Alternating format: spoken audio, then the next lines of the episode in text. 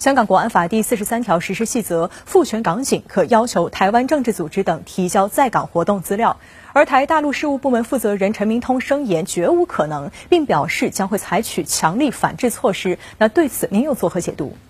我认为香港国安法第四十三条规定，香港警方可以要求台湾政治组织等提交在港活动资料，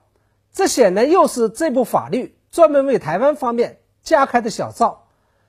它反映出的是大陆对台独势力高度的不信任，以至于必须要对台当局在香港的任何活动进行严防死守。我注意到对此，陈明通的回应是：当年台湾在跟香港签订驻港协议的时候，并没有规定类似的条款，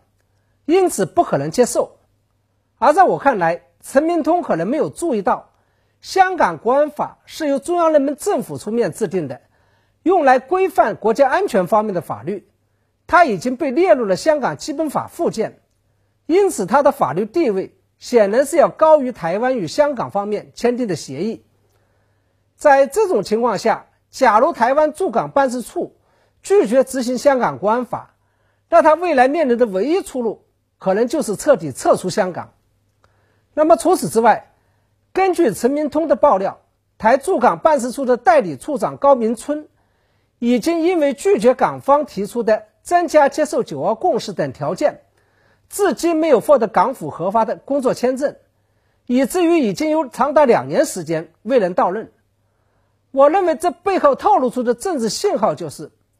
大陆的对台政策正在从原来的柔性转变为了刚性。柔性指的是，原来中国大陆落实好香港一国两制的目的，是要为台湾做一个政治示范。引导台湾接受“一国两制”，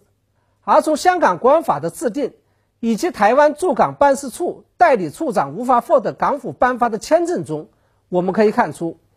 中国大陆正在以港台交流作为杠杆，撬动台湾必须要接受“九二共识”，以香港国安法来强制台湾必须要接受“一国两制”。也就是说，过去大陆对岛内当局的态度是属于禁酒，既然你禁酒不吃。那么现在就只能吃罚酒了，而这个也就意味着中国大陆对台独的收网，事实上是已经开始了。